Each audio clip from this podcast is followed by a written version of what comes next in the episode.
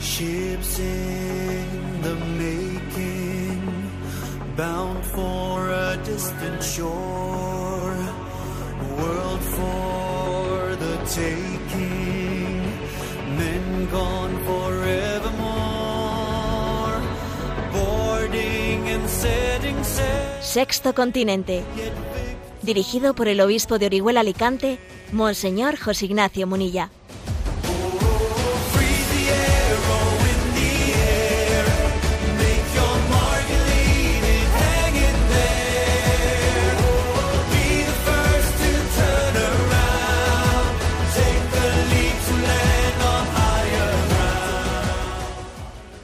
Un cordial saludo a todos los oyentes de Radio María.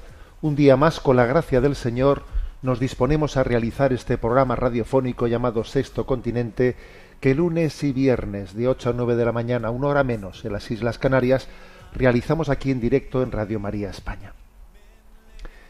Quiero que la eh, quiero dedicar esta entradilla de este programa a hacer una reflexión sobre la crisis de la conciencia, porque obviamente la secularización tan fuerte ¿no? que, hemos vivido las últimas décadas, de una manera especial ¿eh? en los últimos años también, está derivando en un eclipse de la conciencia, la cual está siendo sustituida pues por las encuestas.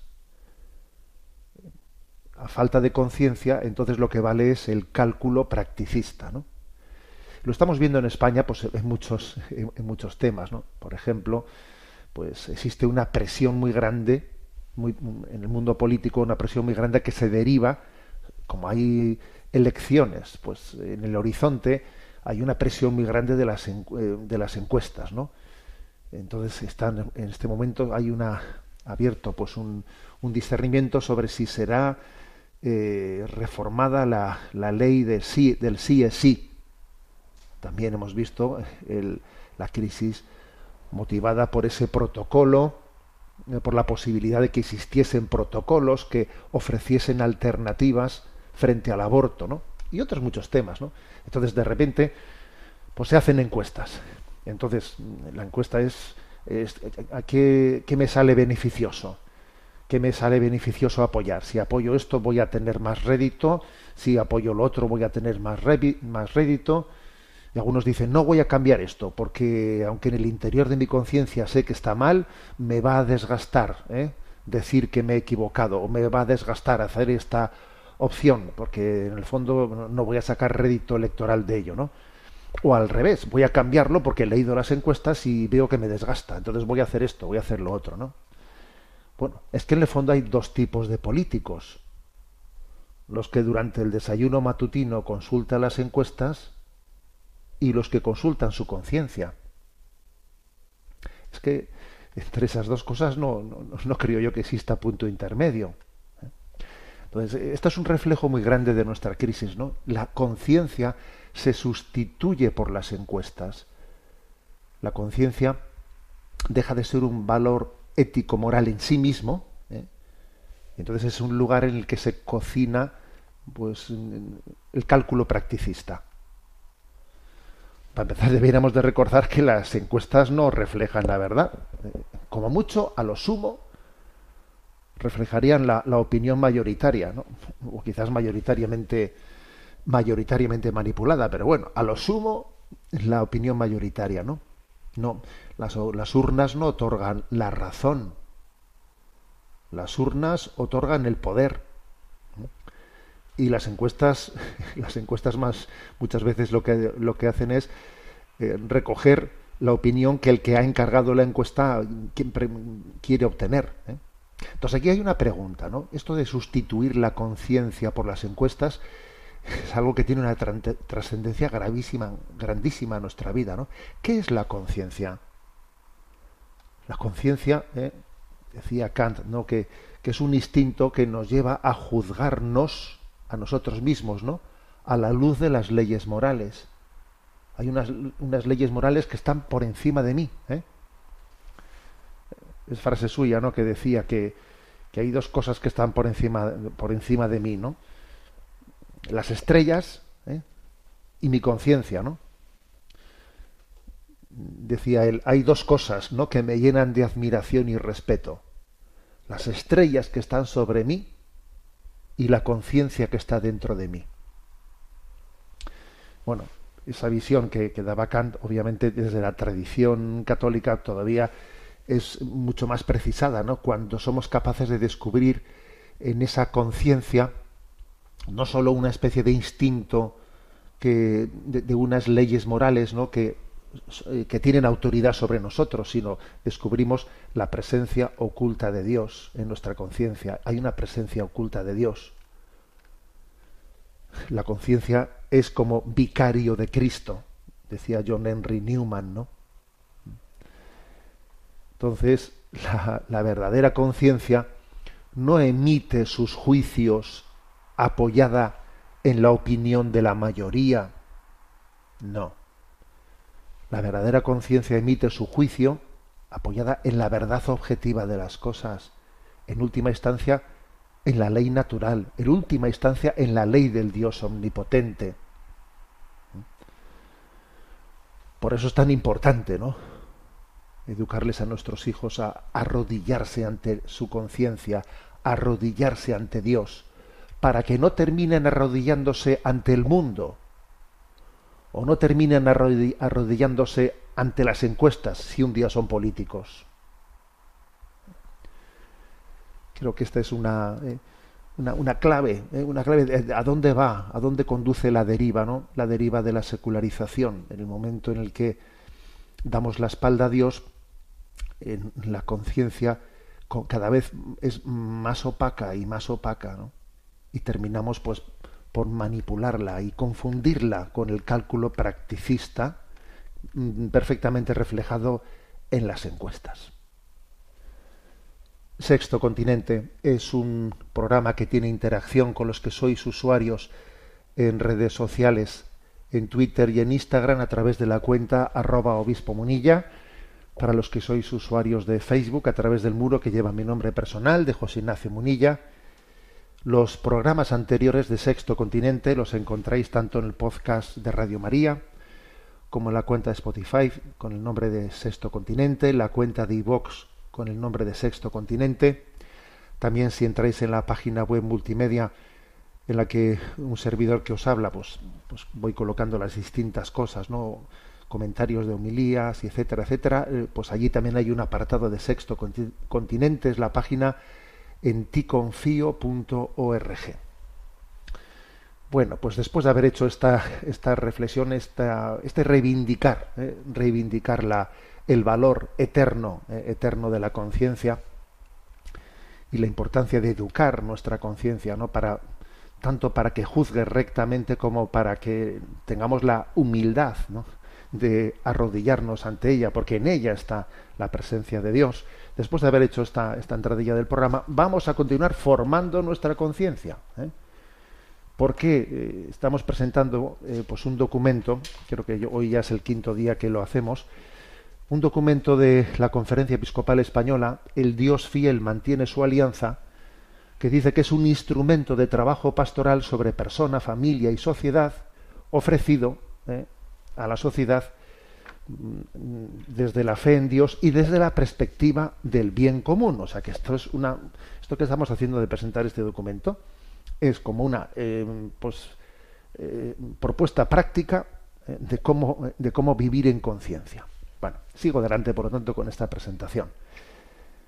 el capítulo sexto de este documento tiene el siguiente título: el anuncio lo hace un pueblo que vive entre los pueblos. Es decir, ese anuncio de esta, de esta alternativa, ¿eh? de esta gran alternativa que el cristianismo quiere proponer a una sociedad en crisis, a una sociedad desvinculada, esta alternativa que es que somos hijos de una alianza frente a esta crisis de desvinculación de un individuo aislado y manipulado por las nuevas ideologías, nos descubrimos a nosotros mismos como amados por Dios, vinculados por Él con una alianza y viviendo en un pueblo, en un pueblo que es la Iglesia. Y ahora este anuncio lo hace un pueblo que vive entre los pueblos, es decir, la Iglesia vive en medio de los pueblos. ¿eh? Y hacemos ese anuncio. Bueno, entonces, eh, lo primero que dice este, este, este capítulo que ojo con hacer de la fe un tema, digamos, mm, meramente privado, intimista, que, eh, pues que esto tú no puedes eh, pretender exponer tus convicciones de fe en la sociedad. Eso es algo que tienes que callártelo para, pues para, pues para tu casa, ¿eh? para tu casa, para tu ámbito, el, pues para la sacristía, cuando vayas el domingo a la iglesia, pero tú tienes que renunciar ¿no? a manifestar tus convicciones pues en el foro público. Eso es lo que existe, ¿no? Y no, y no es así. ¿Eh? Hay un intento de privatizar la fe en esta sociedad secularizada que no podemos admitir. La fe no es privada. La fe es personal, pero no es privada. Y al mismo tiempo es comunitaria también, ¿no? Aquí se confunde la aconfesionalidad del Estado con la aconfesionalidad de la sociedad.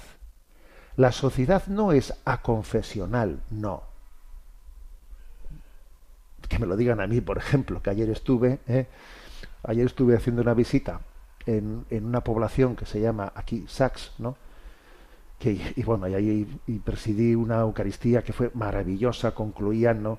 Pues las fiestas de moros y cristianos, y había una Eucaristía de acción de gracias concluyendo esa fiesta. Bueno, fue una fiesta maravillosa. A ver si cuelgo en redes algunas fotografías. Bueno, pues es una cultura, una cultura y unas tradiciones que están impregnadas ¿no? de, de, de la fe cristiana. Entonces, no confundamos la aconfesionalidad del Estado con la aconfesionalidad de la sociedad. No, el Estado será aconfesional, pero la sociedad no es aconfesional. La fe ha impregnado nuestra cultura. ¿eh? Lo vemos, bueno, es verdad que las autonomías españolas pues, son muy, muy distintas y muy diversas, pero de formas diversas, ¿no? Pero sin duda alguna el hecho cristiano ha impregnado ¿eh? nuestra cultura. Y entonces eso, eso, eso, hay que reivindicarlo y no y no ceder ante ese engaño de que la fe es algo privado. No, la fe no es algo privado. La fe tiene un influjo, ¿no? unas consecuencias para la vida pública, para los derechos de las familias que quieren educar a sus hijos según sus convicciones y bueno, ir formando una cultura que está impregnada desde esos valores, o sea, tiene unas consecuencias públicas. Ha habido un intento continuo, continuo de privatización. También ha influido mucho, dice este capítulo, claro, los intentos de desprestigio de la voz y de la presencia pública de la Iglesia, con campañas mediáticas, ¿eh? con muchos medios de comunicación que son claramente anticlericales, con iniciativas políticas también, ¿eh? especialmente a propósito del tema de las inmatriculaciones y del tema de los abusos eh, en el seno de la Iglesia. ¿eh? Han sido temas utilizados, ¿no? Para, para sencillamente llevar adelante, ¿no? Pues, pues campañas mm, mediáticas claramente contra la Iglesia, ¿no? Acordémonos, por ejemplo, de esa iniciativa, iniciativa parlamentaria de crear, ¿no? Pues una una comisión para estudiar los abusos en el seno de la Iglesia. Y claro, dice uno, oiga, ¿y por qué no abre usted una comisión para estudiar los abusos? ¿Por qué exclusivamente en el seno de la Iglesia? ¿Eh? Porque claro, eh, resulta que cuando la Fundación ANAR, ¿no? que bueno, pues que, que es pues, una fundación laica, ¿eh? laica independiente, ¿no? hace públicos pues los datos durísimos, ¿eh? durísimos de eh, los abusos existentes, ¿no? en el seno en el, seno, en el seno de la sociedad española allí también queda reflejado bueno pues cuáles son los contextos ¿no? en los que esos abusos acontecen entonces allí se narraba que como en los últimos 15 años no pues entre todas las denuncias habidas por, por, por abusos sexuales a menores el 0,2% de los acontecidos el 0,2% pues han sido cometidos por por personas de iglesia o por sacerdotes o por consagrados no y claro, ese es un dato, un dato que a nosotros nos tiene que cuestionar completamente y nos tiene que poner en las pilas, ¿no? Pues las pilas en, camino de purificación y, de ver qué lo que, lo que nos pasa. Pero claro, a ver, ¿y qué pasa con el 99,8% restante? ¿Y cómo es posible que se cree una comisión política para estudiar un 0,2% y nadie eh, pues cree, cree, ninguna iniciativa para estudiar el 99,8% restante? O sea, quiero, digo esto porque es obvio que, que de problemas reales, eh, bueno, el tema de las inmatriculaciones en realidad es que no es un problema real, es un problema ficticio. Eh, como, como, como de, de facto después se ha demostrado, cuando, cuando el gobierno, después de haber introducido no pues en campaña electoral pues la cuestión de las inmatriculaciones finalmente eh, pues tuvo que, reconocer que, que, estaban todas bien bien realizadas o sea que es que no había ¿eh? pero también todo esto desgasta me explico todo esto desgasta desgasta pues el hecho de que eh, se hayan producido este tipo de, cam de, campañas que hace que tendamos a asustarnos ¿eh? a asustarnos porque a nadie le gusta pues estar bajo una presión de ese estilo en los medios de comunicación. Y esto tienden a asustarnos y en el fondo son iniciativas que yo creo que buscan buscan eso ¿eh? que buscan desprestigiar o más bien asustar. Yo creo que casi más asustar fíjate bien. Claro también es desprestigiar pero yo creo que fundamentalmente se busca asustar no para que entonces no nos atrevamos a ir al foro público para que entonces nos quedemos calladitos y escondidos eh, dentro de casa bueno, entonces, digamos que eh, aquí se subraya la importancia de la presencia de los católicos en la vida pública. Que sería bueno también que, que, que hubiese una cultura de presencia pública cooperativa, dice este documento. Porque a veces, a veces hemos, hemos dicho que es que la presencia pública de los católicos la tiene que hacer cada uno, ¿eh? bien, sí, como católico, pero personalmente, ¿no? O sea, metiéndote pues en una asociación laica y tú allí manifestándote como católico siendo un poco como, como levadura en medio de ese lugar. Bueno, pero ¿y por qué no una presencia pública cooperativa? Mm, que dice este documento. Es que no quita lo anterior, eh, que no quita lo anterior, pero es que es necesaria también que como católicos, las asociaciones de católicos en la vida pública también tengan una, una presencia, ¿no? Porque eso, eso nos va a permitir pues hacer una apuesta por la integridad de los valores, ¿no? Un desarrollo humano integral en el que se incluyan pues éticas personales, familiares eh, y sociales integradas, ¿no? Sí, de lo contrario, pues claro, somos mucho más débiles si nuestra presencia eh, la vida pública es únicamente a título, a título personal. ¿no? La presencia pública cooperativa, dice aquí como católicos. ¿no? Bueno, este es un poco el, eh, pues el planteamiento que se hace. ¿no? Entonces, ¿qué acciones concretas pueden, eh, eso lo, presenta en el capítulo séptimo, ¿no? ¿qué acciones concretas son las que tenemos que llevar ¿no? a nuestra presencia en la vida pública? ¿no? Bueno, aquí inventa unas cuantas, ¿no? Que voy a ir, que voy a ir yo desgranando. Eh, por ejemplo, dice, es decisivo ocuparse de la educación afectivo-sexual de los hijos desde la infancia y prevenir los riesgos de la pornografía. Esto el documento lo dice en varios lugares. El tema de los riesgos de la pornografía es que yo creo que no terminamos de ser conscientes de hasta dónde llega esa herida en la sociedad y, en la, y esa herida en los niños y en los adolescentes. ¿no? Entonces, clave, ocuparse de la educación afectivo-sexual. ¿eh? El, Estado no lo va a hacer. Es más, si lo hace, si lo hace, como lo está haciendo, claro, si lo hace, es para deformar, ¿eh? para deformar el concepto de afectividad, de sexualidad. Entonces ahí, ahí tenemos que eh, ponernos en marcha y una familia tiene que tomarse esto como una de sus preocupaciones principales y recurrir también a las iniciativas que, que muchos católicos han ido poniendo en marcha de bueno pues de propuestas concretas de cómo llevar adelante ¿no? la educación afectivo sexual en los en, en los niños y en los adolescentes velar para que en la escuela los hijos puedan recibir los principios antropológicos adecuados o sea, yo creo que tenemos que ser muchos más activos en las AMPAs, en, las, en, los órganos representativos dentro de los colegios. ¿eh?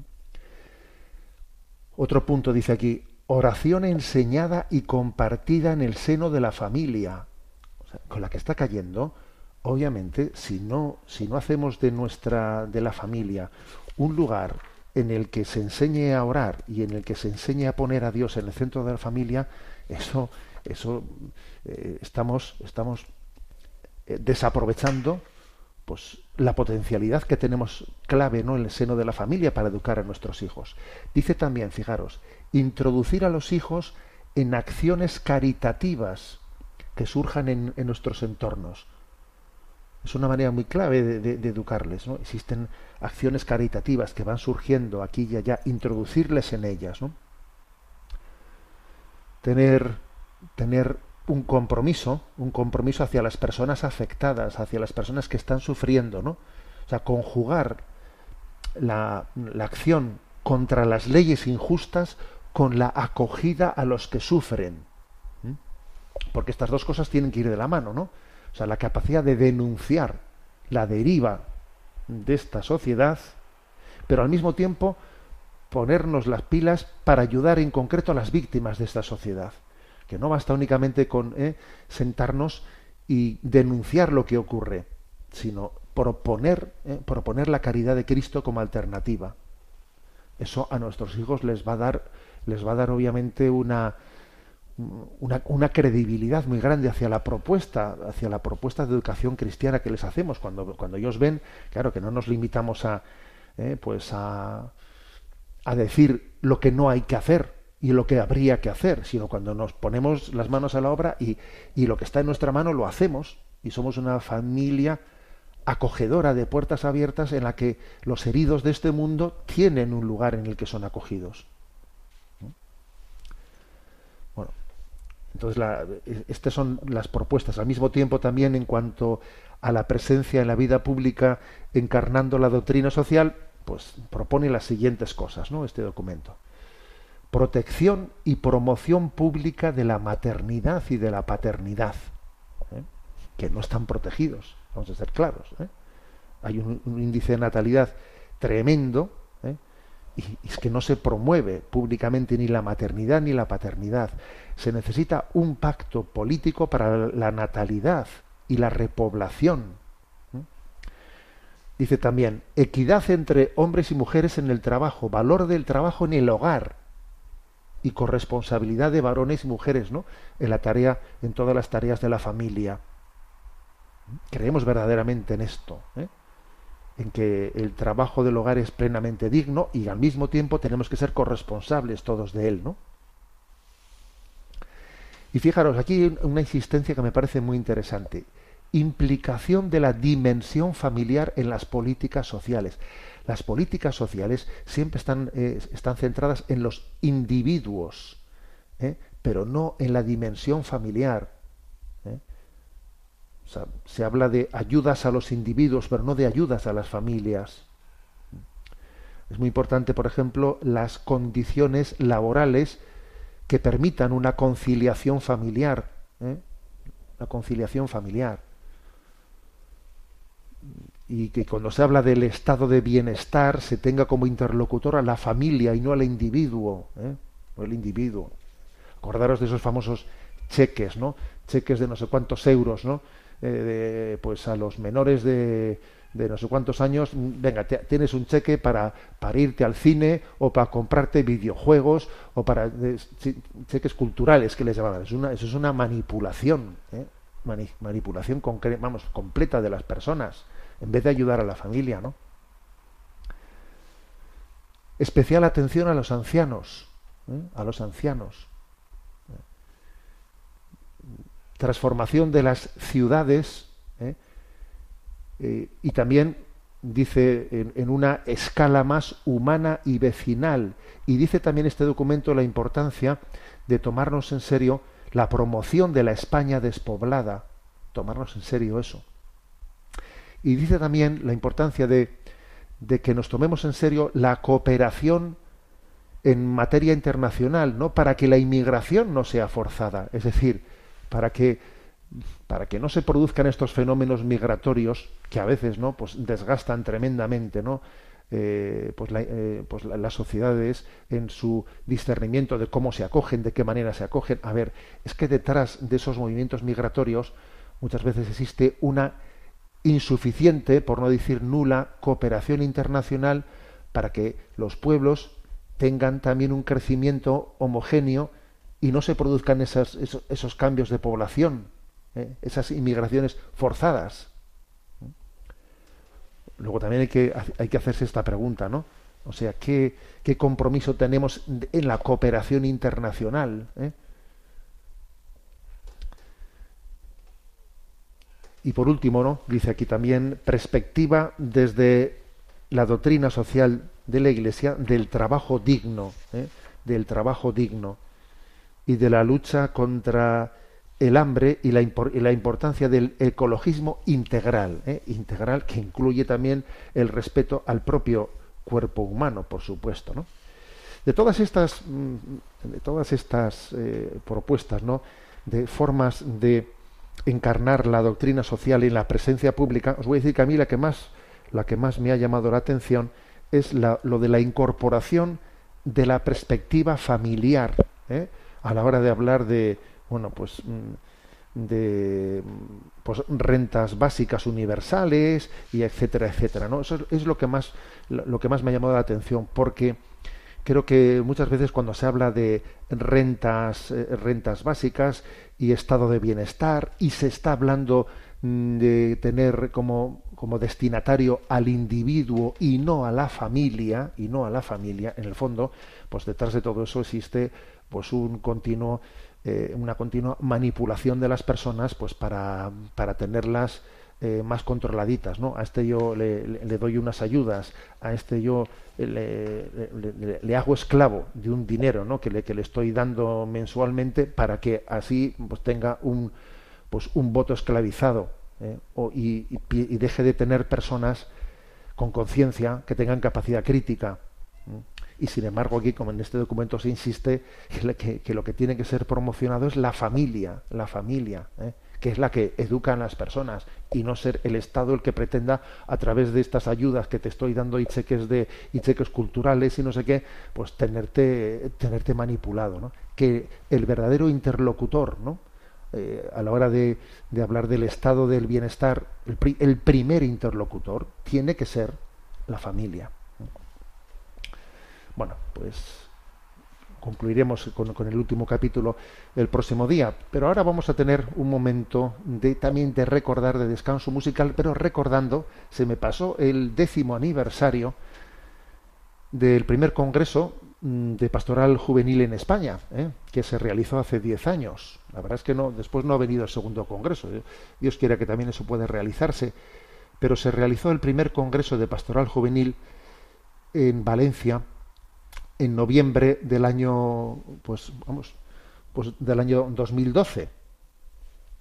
Y bueno, pues en memoria, en recuerdo, ¿no? De aquel congreso Blanca White, eh, pues que también es conocida en esta casa, pues ella mm, hizo este, este rap llamado Corazón, eh, haciendo referencia, pues bueno, pues a unas palabras que yo en ese congreso compartí sobre las sobre la evangelización y las heridas afectivas, y ella, pues que es una, genio de esa música del rap, pues dio a luz este, esta canción llamada Corazón, que vamos a escuchar ahora recordando aquel congreso de pastoral juvenil en Valencia eh, que ya ha cumplido, que cumplió en noviembre 10 años.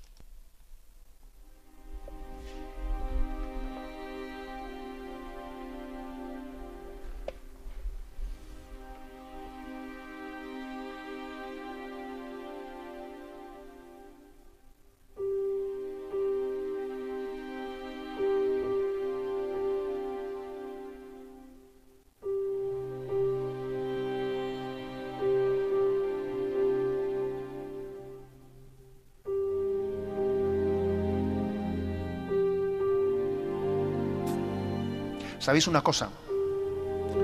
Que el corazón, el corazón no es de quien lo rompe, sino de quien lo repara. Y por eso, el corazón del joven es del corazón de Cristo. Muchas gracias.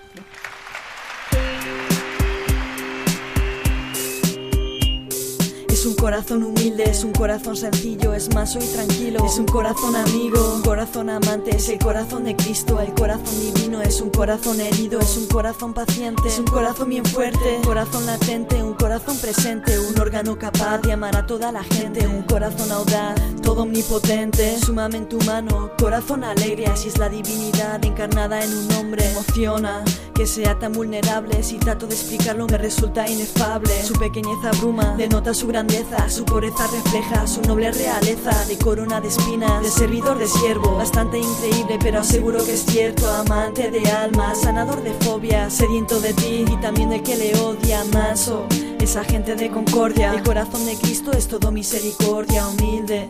Esa gente de concordia, el corazón de Cristo es todo misericordia. ¿Qué puedo yo decir de este corazón que me ama? Que, que mi alma sana, traspasado por la lanza, avanza, sin miedo, cielo por esperanza, coraza que alivia a todo el que se cansa, se alza, valiente. Su cruz por estandarte me llama y clama, nunca deja de amarme, que me arme de valor. Para beber su sangre, hacerme un trasplante, su corazón de carne. Ay sí, ay sí, yo pudiera estar recostada como Juan y poder intimar a corazón abierto, a cielo descubierto, un corazón de verdadero afecto, el corazón de Cristo, ese corazón de Cristo. Y tengo la ilusión de aprender a amarte bien, tengo la emoción de aprender a serte fiel con toda tu paciencia y tu fidelidad. Es en tu corazón donde vive la verdad. Esta inquietud que tengo de corazón inquieto, de todas mis carencias, contigo me completo. Eres puerto sereno, quiero vivir en ti, morar en tu costado, allí quiero existir. Que todas mis ideas, que toda inspiración tengan solo una fuente. Está tu corazón y aunque muera de sed, yo no quiero beber de otra agua que no sea la brecha de Manuel. Un corazón tan grande, a la vez tan callado, es tan impresionante que estés a nuestro lado. Y claro, digo yo, que tienes de tu madre, cuáles son los secretos que solo ella sabe. Con toda su pureza, su madre delicadeza, que sea nuestra empresa, que todo el mundo sepa de tu corazón.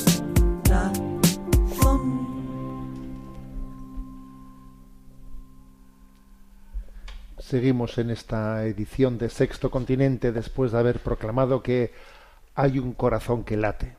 Y ese es el corazón de Jesús, el corazón inmaculado de María que late al unísono con el corazón de Jesús y que quiere ayudarnos a compasarnos, ¿eh? a compasar nuestros corazones en un mismo amar y en un mismo sentir. Bueno, Sexto Continente tiene también un momento, tiene su lugar para la participación de los oyentes. ¿eh? Sabéis que hay un correo electrónico que es sextocontinente arroba radiomaria.es, sextocontinente arroba radiomaria.es, al que podéis hacer llegar vuestras consultas y allí pues, pues las elegimos. ¿no? También os pedimos la paciencia de que entendáis que, que bueno, pues no, no, no, me, no me puedo eh, comprometer a responder a todos los, los, los correos, pero yo lo que confío es que no se trate de dar respuestas personales, que para eso ya nos buscamos nuestros acompañantes mm, espirituales, ¿no?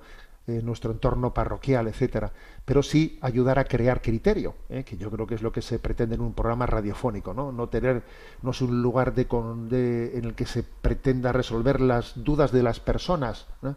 pero sí crear criterio y desde ese criterio, no, pues uno puede también ayudar en el, en el discernimiento. Bueno, pues a Yolanda que le tenemos en la emisora le vamos a pedir que nos vaya presentando las preguntas seleccionadas. Buenos días, Yolanda. Muy buenos días.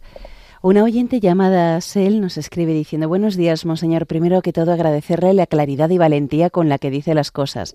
Nos hace mucho bien a mi familia y a mí. Lo seguimos en redes sociales y lo procuramos escuchar todos los lunes y viernes en Radio María y cuando no es así, buscamos los podcasts. No sé si ya le han hecho esta pregunta antes, si es así, perdone. Yo intento vivir imitando a Cristo y a la Virgen. Amo a Dios y quiero agradarle y que al mirarme se complazca. Pero aún así tengo mis caídas chungas y me pregunto si Él, Dios, me escucha cuando no estoy en vida de gracia. Me entra la duda de si el Espíritu Santo puede actuar en mí y darme gracias actuales si yo no estoy en vida de gracia, ya que si no estoy unida a la vid, no me llega la savia, o sea, no participo en la vida divina y mis actos buenos no tienen mérito sobrenatural porque ese mérito solo se puede tener en Cristo. Esto a veces me desanima mucho, a pesar de que sé que todo lo bueno que haga me prepara para recibir la gracia cuando me confiese. Gracias, Monseñor, que Dios lo siga bendiciendo como a Salomón, con la sabiduría necesaria para guiarnos como un faro que proyecta con claridad de luz la luz de Dios. Bueno, pues la verdad es que el correo de, de a mí me llama la atención eh, porque aunque ella eh, pues pida un consejo, yo creo que ella está bien orientada porque en la formulación de las cosas eh, distingue eh, lo que es la gracia, vivir en gracia, lo que es la gracia santificante que llamamos, ¿no? El estado de gracia, de lo que son, eh, pues que, que uno, que uno, ese estado de gracia, si vivir en gracia, lo tiene, pues cuando mm, se dice que no ha perdido el estado de gracia por, por, los pecados graves o por el pecado mortal.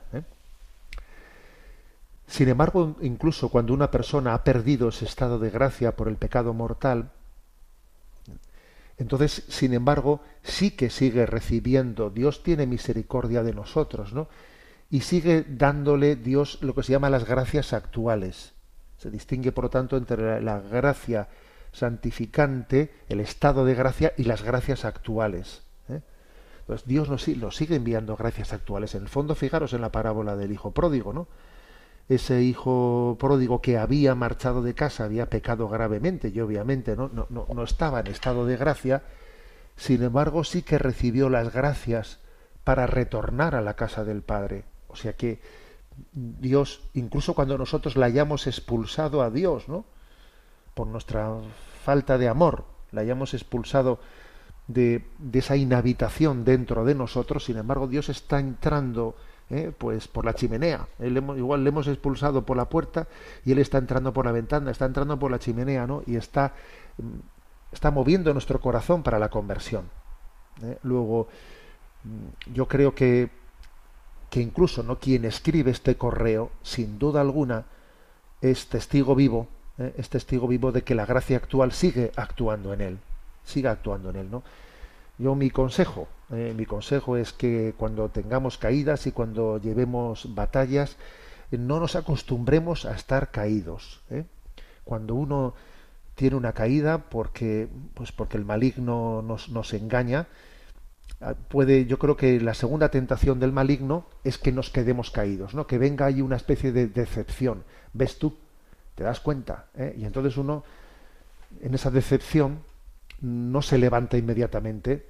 ¿eh? Le parece pues una hipocresía. Ahora cómo voy a ir yo a confesarme, ahora cómo voy a ir a pedir perdón, ¿no? Y aquí me quedo, aquí me quedo caído, ¿no? Entonces esa es la segunda victoria. El demonio que no da puntada sin hilo, ¿eh? detrás de una caída lo que quiere es lo segundo.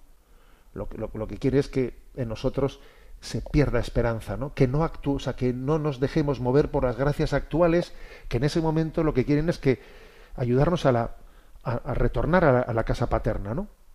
Que se genere un estado de decepción, de me, decepciono de mí mismo, y entonces empiezo como a, hacer inútiles las, las, gracias actuales que quieren que yo eh, me están dando la, la, la, ayuda para que yo retorne cuanto antes a la casa del Padre. En definitiva, ¿no?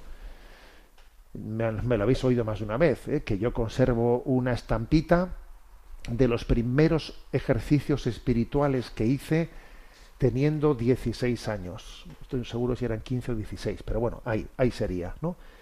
Entonces yo recuerdo que en esa estampa que el sacerdote nos, nos repartió, allí nos escribió a cada uno, viviré habitualmente en gracia de Dios, y si caigo me levantaré, pero como un rayo.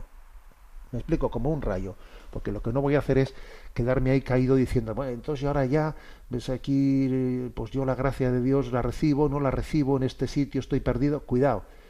En ese momento la gracia de Dios, esas gracias actuales, ¿no? Vienen en mi rescate y me, y me lanzan una soga, cual, cual, desde un barco se lanza una soga al náufrago para que se agarre a ella, ¿no? Y se deje rescatar. ¿eh? Creo que es la, la única interpretación posible. Adelante con la siguiente pregunta. Otra oyente llamada Ruth nos escribe, estoy escuchando el audio de Monseñor Bonilla sobre el tema de la Agenda 2030 y la JMJ y me surgen las siguientes preguntas. Eh, sí, pero no. O no, pero sí. Tanta ambigüedad en lo que comunica la Iglesia nos está matando. Eso de simplemente matizar no es suficiente. ¿Por qué no se le puede decir al pan pan y al vino vino? Al final, ¿cuál es el error? Que hubieran incluido a la Agenda 2030 como si fuera parte de la JMJ o que haya comunidades educativas católicas y familias que decidan rechazar participar en el evento por estar la JMJ de acuerdo con esta agenda. De verdad yo creo que hace falta que se hable con claridad sin tratar de quedar bien con nadie, por importante que sea. Por encima de todo está nuestra obediencia a nuestro Señor y sus enseñanzas. Muchas gracias. Vamos a ver. Yo yo diría lo siguiente, ¿no? Tan, tan malo es que nuestros discernimientos, ¿no? Nos movamos por la cobardía y por ser unos quedabienes, que nos que lo hagamos mmm, bajo la visceralidad. de hacer las cosas sin matizar y sin distinguir. Tan malo es una cosa como la otra. ¿eh? Entonces, yo creo que el discernimiento que yo me atreví a compartir aquí en Antena era, yo no creo que era un discernimiento cobarde. ¿eh? Bueno, yo delante de Dios me pongo, ¿no? Yo creo que era un discernimiento matizado, ¿eh? diciendo, a ver, creo ¿eh? que ha sido un error que se incluya dentro de esa página de adhesiones o de la JMJ que se haga una, una que conste allí una adhesión a la Agenda 2030 para luego decir que bueno se interpreta esto según la Iglesia lo, lo, lo interpreta, etcétera, ¿no? Era innecesario, ¿eh? era un error por innecesario haber hecho esa mención, como también digo que es un error que por ese motivo concreto eh, pues haya pues, mm, pues comunidades educativas, colegios, familias que digan pues no vamos a la JMJ. Creo que las dos cosas son un error. Lo primero, por una inclusión innecesaria. ¿eh? Por mucho que después hayan puesto allí, bueno, pero esto se interpreta según la Iglesia lo, lo, interpreta. Bueno, pues, pues, ya lo podías quitar y punto. Y lo segundo, porque privarnos de asistir a una JMJ es privarnos de un bien muy grande ¿eh? y el maligno estará encantado que nos privemos de ello. ¿eh? Entonces yo creo que la manera que, esto no es sí pero sí, no pero no, no. Es que a la hora de discernir se puede pecar tanto de, de que nos, mueva eh, la cobardía y el ser unos queda bienes, como que nos mueva la pura visceralidad, de, de, hablar sin matices y sin, y sin distinguir las cosas. No, es que las cuestiones tienen sus complejidades y un discernimiento tiene que incluir también la luz sobre esas complejidades. ¿eh? Adelante con la siguiente pregunta. Nos escribe un profesor de religión. Estimado Monseñor Monilla, me llamo José Manuel y soy profesor de religión. En una librería diocesana me encontré un libro de una editorial católica, San Pablo, que hablaba sobre la homosexualidad. Lo estuve hojeando porque se trata de una editorial que me inspira confianza. Pero ¿cuál fue mi sorpresa cuando abrí el libro? Me encontré con un anexo para celebrar uniones homosexuales dentro de la Iglesia. De hecho, la tesis principal del libro es que los homosexuales lo son por gracia de Dios, porque ese ha sido el deseo del Señor desde antes de que fuésemos concebidos. Me parece una barbaridad que editoriales supuestamente de signo católico publiquen tales libros que pueden confundir al pueblo fiel, y más aún que se haga en el contexto de una librería diocesana. Le adjunto las fotografías que le hice al libro para que pueda verificarlo usted mismo y si lo ve conveniente, me gustaría saber su opinión sobre este tipo de publicaciones. Muchas gracias y continúa guiándonos como lo ha hecho desde siempre en la Radio de la Virgen. Bueno, pues lo que dice este profesor de religión tiene toda, José Manuel, eh, tiene toda la razón. Eh, tiene toda la razón.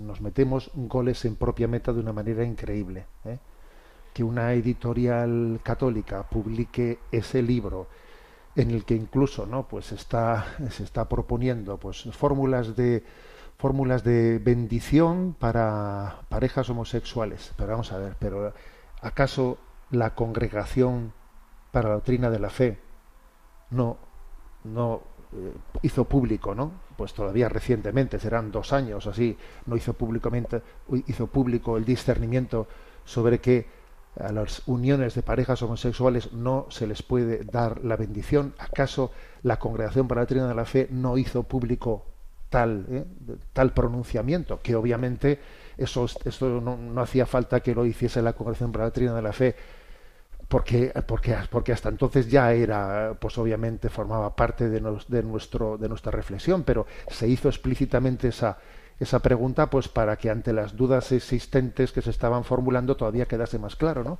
Y su respuesta fue muy clara, es decir, una cosa es que, que la Iglesia bendiga a todas las personas, eh, y la Iglesia bendice a todas las personas independientemente de su situación, de que estén en gracia de Dios, no estén en gracia de Dios, de que de, su orientación sexual y, y muchas cosas más, ¿no? Pero una cosa es bendecir a las personas y otra cosa es bendecir sus uniones, bendecir sus uniones si son inmorales. Y por ejemplo, la Iglesia bendice la unión de alguien que se ha divorciado y se casa con una con una con su mujer con otra que no es su mujer, pues no no la bendice. Bueno, pues entonces tampoco bendice la unión de dos homosexuales. Pues porque esa unión no es conforme al designio de Dios. De que son el hombre y la mujer los que están llamados a formar una unión matrimonial y fundar una familia, ¿no? Entonces, que una que una editorial católica publique ese libro, pues obviamente solamente se puede explicar por la crisis profunda de esa editorial católica, que se ha puesto al servicio pues de otras ideologías y que, y que, y que se ha olvidado de que tiene que estar al servicio pues de lo que es la verdad católica revelada, ¿eh? La verdad católica revelada por el Señor y custodiada por el magisterio de la Iglesia. Eh, ¿qué- ¿Cuál es mi consejo? Pues que se hable con el obispo del lugar, sin duda alguna. ¿eh? Los obispos a veces podemos ser inconscientes de muchas cosas, ¿eh? porque claro, un obispo tiene muchas cosas entre manos y que su propia librería diocesana pues esté vendiendo ese libro, pues es muy conveniente que al obispo se le informe. ¿eh? Que al obispo se le informe, pues porque nos metemos goles en propia meta. Entonces yo creo que un laicado maduro ¿eh? es aquel que también colabora con su obispo ¿eh? pues para, para el gobierno de la vida de la Iglesia. ¿eh? Adelante con la siguiente pregunta. Un oyente llamado Manuel, eh, Manuel Jesús, plantea, estimados señores, mi nombre es Manuel Jesús, os escribo, pues quiero felicitar a Radio María por su programación. Durante el año escucho algunos programas como Monasterios y Conventos o Perseguidos pero no olvidados. Son muy interesantes, pues nos informan de los cristianos de todo el mundo, así como de la vida de la Iglesia. También les escribo, pues deseo que ustedes me respondan una duda. Como ustedes sabrán, debido a la pandemia, la Iglesia prohibió dar la comunión en la mano por precaución. Actualmente se sigue dando en la mano. Mi pregunta es, ¿cuándo la Iglesia va a volver a la costumbre de dar la comunión en la boca? Pienso que ya no hay peligro y se puede retomar la costumbre de dar la comunión en la boca. Esperando sus noticias, le saluda Manuel Jesús. Vamos a ver, eh, no es cierto que la Iglesia prohibiese durante la pandemia dar la comunión en la boca. Pudo, eh, esa norma pudo tomarse en alguna diócesis, ¿eh? pero eso no fue nunca una norma de la Iglesia universal. Pudo tomarse en alguna diócesis. ¿eh? En algún sitio se recomendó, en algún sitio pudo prohibirse, pero eso es, eso es algo eso es algo circunscrito a alguna diócesis. Y yo me atrevería a decir que no creo que, que haya ninguna diócesis que tal disposición la siga manteniendo todavía. Lo que ocurre es que las disposiciones extraordinarias que se, se dictaron en aquel momento de alarma que se vivió con el tema de la pandemia, en el cual, bueno, yo creo que, que éramos, no éramos conscientes muy bien de lo que nos venía encima, no sabíamos muy bien cómo, cómo hay, hay que lidiar con eso. Obviamente, si en este momento volviese a ocurrir una cosa así, pues ya hemos, yo creo que ya hemos aprendido bastante ¿no? de las cosas y sin, sin duda muchas disposiciones que tomamos en aquel momento hoy en día no las tomaríamos, pues porque, porque hemos aprendido que, que, se vivió un alarmismo en aquel momento que era desproporcionado, eh, que era desproporcionado y se tomaron muchas disposiciones que no había, vamos, no había razón objetiva para tomarlas, ¿eh? para tomarlas. Pues sí, pues porque se, generó pues una histeria colectiva eh, y entonces eh, a la hora de gestionar esa situación de alarma sanitaria, eh, bueno, pues es que estábamos bajo una presión y también teníamos una falta de formación para, abordar eso, pues que todos tenemos que entonar nuestro, nuestro mea culpa. Y se tomaron disposiciones que, en- ese momento pues y que pudo haber también una desconexión unos hacen una cosa otros hacen otra en una diócesis se hizo eso en otra se hizo el otro bien bueno pero todo aquello ya pasó ¿eh? y hoy obviamente entonemos nuestra mea culpa pero ahora sobre todo más que echarnos los trastos a la cabeza hay que mirar adelante y aprender de los errores y construir. Yo apostaría a que eso que dice Manuel Jesús, que su diócesis se dijo que la comunión en la mano, eso ya no está en vigor, porque cuando se levantaron las disposiciones eh, especiales de pues, tomadas con, con respecto a la liturgia, pues eh, se en las diócesis se hizo un decreto genérico, no, no particular sobre el tema de la comunión en la mano, el tema de los geles, el tema no, sino se dijo quedan levantadas las disposiciones extraordinarias y en eso queda ya todo levantado. ¿eh? Y también es bueno que los sacerdotes seamos conscientes de eso, porque es que a veces, a costa de, ese momento, de ese momento tan, digamos, pues sui generis que vivimos, eh, hemos cambiado, ¿no? Hemos cambiado nuestros usos y hábitos y no es correcto. Por ejemplo, pues ahora, ahora resulta que, que en las iglesias no hay agua bendita. ¿Pero por qué? ¿Por qué no tiene que haber agua bendita?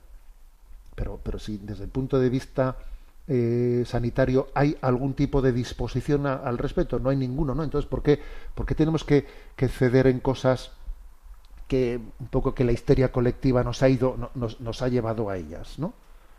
Nunca ha habido una disposición eh, sanitaria, o sea que, bueno, pues ahora yo creo que tenemos, ¿no? Que, que examinarnos, examinarnos y no dejar, ¿no? Pues que los que los eh, que los riesgos, o sea que que las alarmas sociales eh, sean las que cambien, ¿no? Pues eh, la, vida y, el procedimiento y la tradición y la vida de la Iglesia. ¿eh?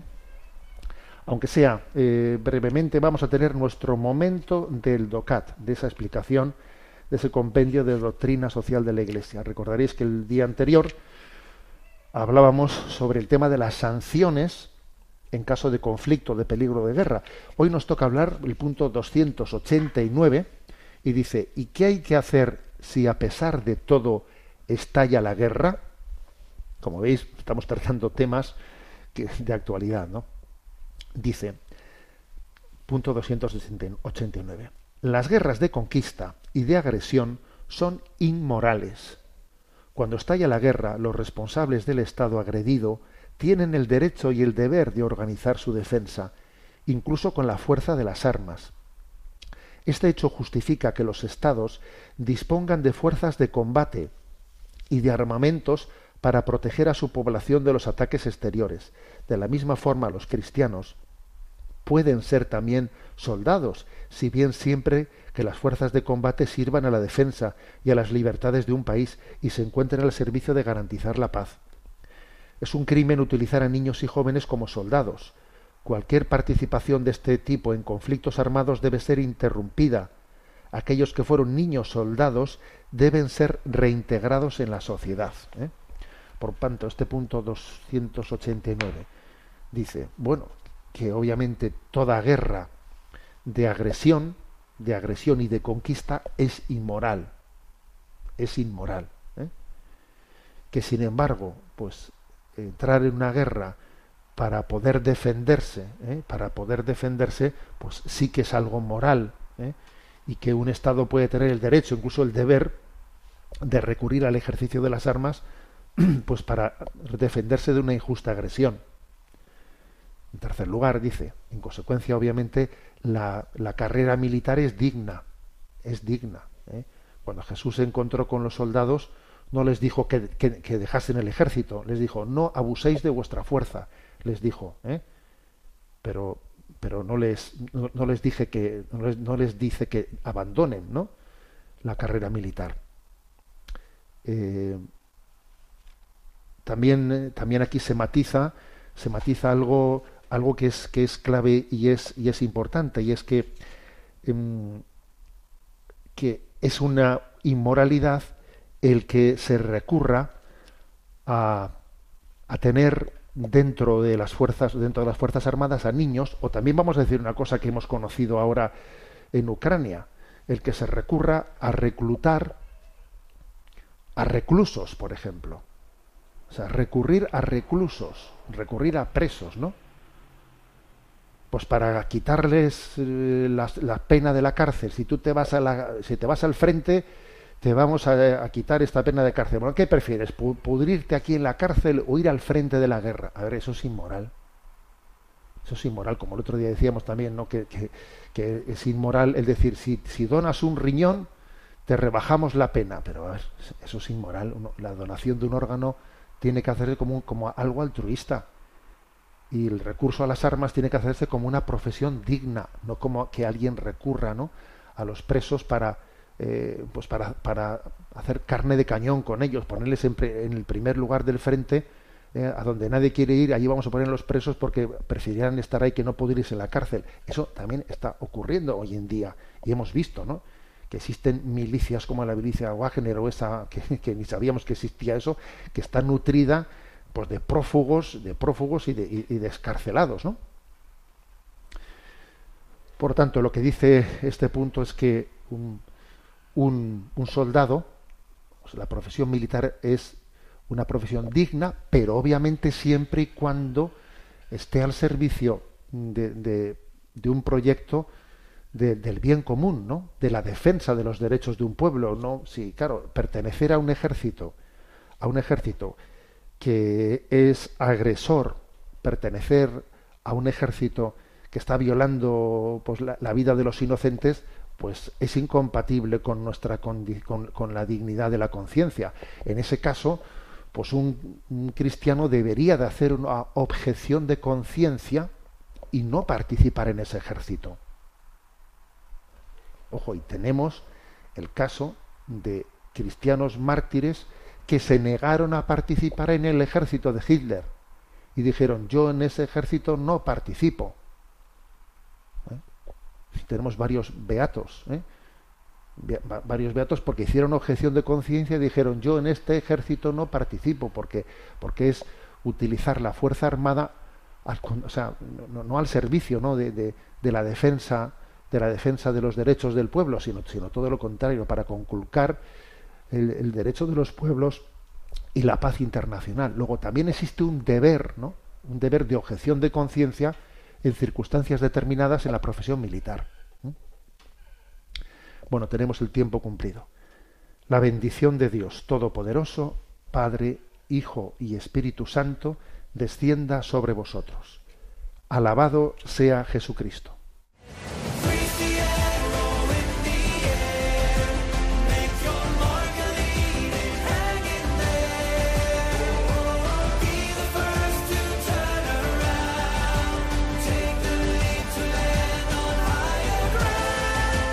Finaliza en Radio María, Sexto Continente, dirigido por el obispo de Orihuela Alicante, Monseñor José Ignacio Munilla.